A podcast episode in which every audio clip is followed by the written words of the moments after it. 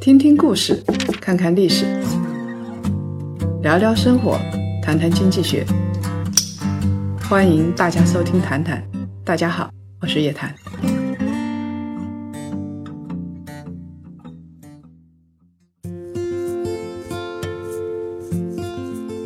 叶老师，听说您这周末要去韩国出差，然后去的是济州岛这一块吗？因为我们都知道，就是济州岛就是一个比较热门的旅游的这么一个地方。就是您这次去，能不能跟我们也聊一聊关于这个济州岛啊，还有这些旅游消费的这方面？济州岛挺有名的，其实这个岛本身啊一般般，没什么好玩的。但是呢，在中国人这儿特别有名，因为济州岛啊，它是一个免税岛。中国人可以做两件事情，以前做的挺多的。第一个呢是代购，很多人跑到济州岛或者买买买买，然后是带给自己朋友，它已经形成一条产业链条了。所以以前我在机场的时候，我经常会看到人大包小包面膜、奶粉，各种各样的。现在当然不太敢了啊，因为查得很严了。所以呢，济州岛就相当于中国人的一个非常大的一个消费的窗口。这样的窗口其实从南到北都有。现在去日本买的很多，买药啊，买化妆品啊。然后济州岛还有一个特色，因为它是自贸岛，所以它特别宽松，它不用签证嘛，直接去了，落地了。当时韩国政府打造的时候，就是想做几件事情，因为它的地方刚好是处于一个环渤海这个地方的中心，他希望呢国际的资金都能够到济州岛上去，把这个济州岛做起来。第二呢，是希望大家都能够到济州岛去消费，国际的资金到济州岛，把济州岛的经济给带动起来。济州岛还有一件事情，就是以前中国人做的挺多的，那个地方啊，买房地产的人挺多的。它跟你到韩国本土到首尔去买不一样，各种各样的条件都具备啊，而且没有门槛啊。然后你不用签证，想去就能去，又能买东西，又能吃东西，环境还不错。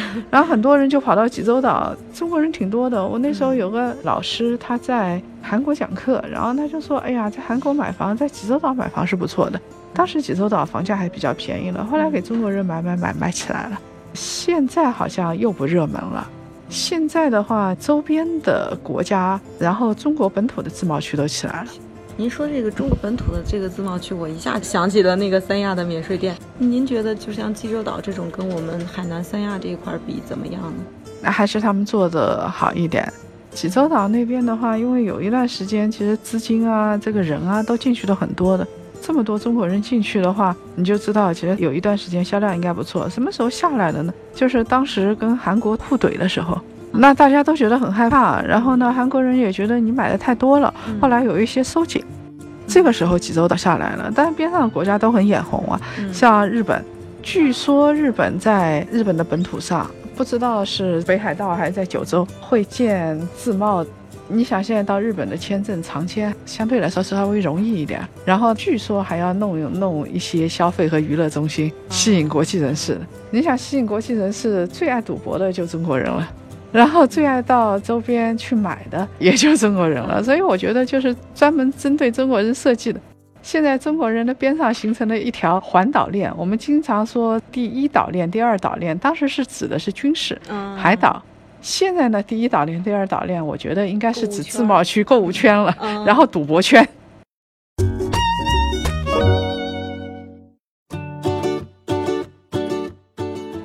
国其实自贸区现在挺多的，从南到北都有。据说有的城市现在还在争取，像上海有了自贸之后，现在南京这些城市也在争取。自贸区是挺多的，但是呢，自贸区放的确实还不够开，服务啊这些东西。假设说在济州岛上，它有一些购买啊、货币啊、税收啊这些优惠政策的话，那我们这边的话，你一个自贸区，你要买东西，其实还是一个离岸港的概念，像平行车在这里头，你的钱是可以设立一个特殊账户的，外资、外币啊这些东西。然后你也没听说过这个上海像自贸区房价可以买不限购了，而且刚设立自贸区的时候，我记得印象很深，当时松江还是哪儿弄了一个大的海鲜城，因为它免税嘛，本来这个海鲜、红酒都是很贵的，它中间税收很高，然后它设立一个免税店的话，大家都狂到那儿去买龙虾。这个印象很深。但是后来的话，逐渐逐渐的，它也接济不上。而且你这儿如果说卖的这么便宜的话，那上海人都过去买，或者周边人都过去买，那其他龙虾店就活不下去了。所以现在我们也没看到有那么多库存啊，也没有看到有这些东西。那么，我相信，如果说我们把我们的优势发展起来的话，应该说还是有的。但是现在呢，就是放的有多开的问题。因为一旦自贸区真的彻底放开了之后，那周边的省市肯定要嗷嗷叫，这就意味着它的消费啊、房地产啊、娱乐啊什么全都发展不起来，那怎么办？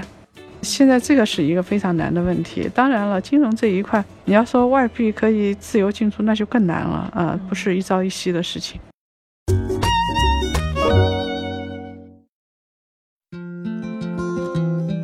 过年之前我去过一次海南，我就觉得海南，如果你有房子的话，可以留着，因为中国说要建一个娱乐之岛、消费之岛、离岸岛最大的自贸片区的话，那就是海南了。天然的跟本土有一条海峡相隔，然后呢，面积又比较大，腹地又比较大。其实现在已经做起来了。我们看到以前海南有做娱乐的，而且你在海南可以免税店买，对吧？我们当时去的时候，我有点失望，啊，我蛮失望的。就是那个免税店呢，硬件还可以，里面东西很少，而且里面挺贵的。当时去的时候穿了一件长袖，结果去的时候很热。想买件短袖，稍微看得过眼的的五六百块。那么后来给亲戚的孩子买了一个小车车。我去的那个楼层儿童的玩具那一个片区，其实它都不免税，东西又很少。那你去了没办法，我就只有买，但我以后不会去买。现在它的总量起来了，以前只能买八千块钱限额的。然后你还要到那边去退税，你每次要跑到机场，然后到机场去填一张单子去领东西，机场的服务员把东西给你，然后再把钱退给你，跟以色列有点像，多了一个流程，就入口很深嘛。而且有的东西他就告诉你，就是我是免税店，但我不免税，你机场也退不了税。我买的小车车就退不了税，不要说离岸岛了啊，你就是跟其他的免税的地方没有办法比的，很典型的迪拜。免税店特别多，手表品牌是应有尽有，然后还有像新加坡这些地方，确实它购物也是天堂。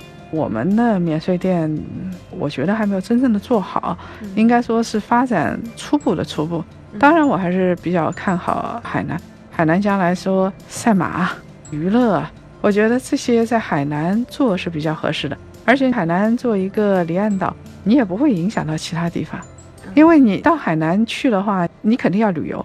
相当于为经济做贡献了。然后呢，到海南去，海南又比较偏远啊。广东人过去的话，开车也要开好几个小时，路上肯定要消费。你外地人更加不用说了，长三角、东北过年过节飞一趟，机票就要一万多块钱。它虽然免税这一块表面上成本是下降了，但是呢，它总体成本上升了，所以对其他地方的影响不会那么大的。海南呢，因为房产政策其实卡得挺严的。那很多人会觉得说也不涨，而且海南房地产泡沫崩溃过，大家都很担心。那很多人说，那海南是不是风险特别大？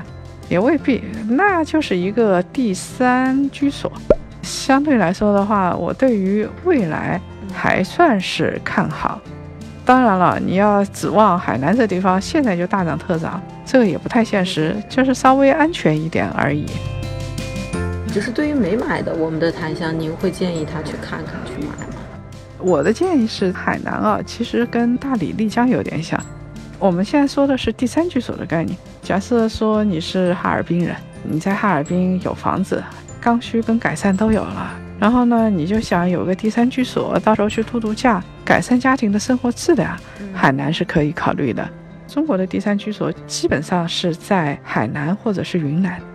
云南的话，主要是丽江、大理；那么海南的话，你看亚龙湾那个地方、太阳湾那个地方都是别墅，而且我还特意去看过海南的中介机构，我去看过海南的楼盘。当时太阳湾那边的话，反正他也不愁卖，老板也不急着卖，所以他的报价就很高。那个时候起码在五千万以上。我去的时候是一年半以前，好的、比较僻静的这些别墅，离三亚又比较近，要上亿，也有便宜的。就是像海口以及市中心的那些公寓啊这些东西。海南人其实自己不太愿意在海边买房子，他们嫌湿气太大。我去的时候，房地产市场一般般，不是太好，因为像五指山那些地方已经不允许做了，然后也不允许填海了，整个岛现在开发停掉了，也有的。那五指山那边的话，有的县就是非海南人基本上是不能买的，所以这一下就下来了。就是我到海棠湾的那个免税店外面去跟中介聊了一下，我说你们房子怎么样？他们现在卡的还是挺严的，拿传单的人也不是太多，不像以前这个买海南房子的人熙熙攘攘，全是人。我去的时候大概首付两三百万。现在围绕着三亚还是有很多楼盘，但是呢，因为你办那些证啊比较麻烦，热情又在下降，所以买的人不是那么多。我估计千军万马怎么到海南去卖房子，这个情况已经看不到了。最典型的是做大楼盘的，你比如说像雅居乐，它营收一半以上都是来自于海南清水湾的那个楼盘的。清水湾现在的话，销售直线下降。这说明最热的热度已经过去了，等到下一波起来，它要政策稍微放松一点，而且呢，海南的自贸这一块能够落地，就是它真正的给政策了。股市倒是炒了几波了，罗牛山一直说这个赛马概念，赛个头也没有啊，炒了几波，到现在为止呢，确实政策还没有落地。就看这个政策怎么落地，我还建议还是哪怕海南里边找一个特区落地一下也行。围绕着大陆周边的，它已经形成一条圈子。你自己不做的话，你就相当于把这个消费市场、娱乐市场拱手让给别人。那为什么要做这样的事情呢？我们本来就要发展消费嘛，对吧？今天叶老师跟我们讲了很多啊，我们从济州岛聊到了中国的海南，也给我们在海南有房子或者说正准备去海南要买房子的我们的檀香给到了一些建议。那这一期我们的节目到这里就结束了，我们下一期再见。好，各位檀香再见啊。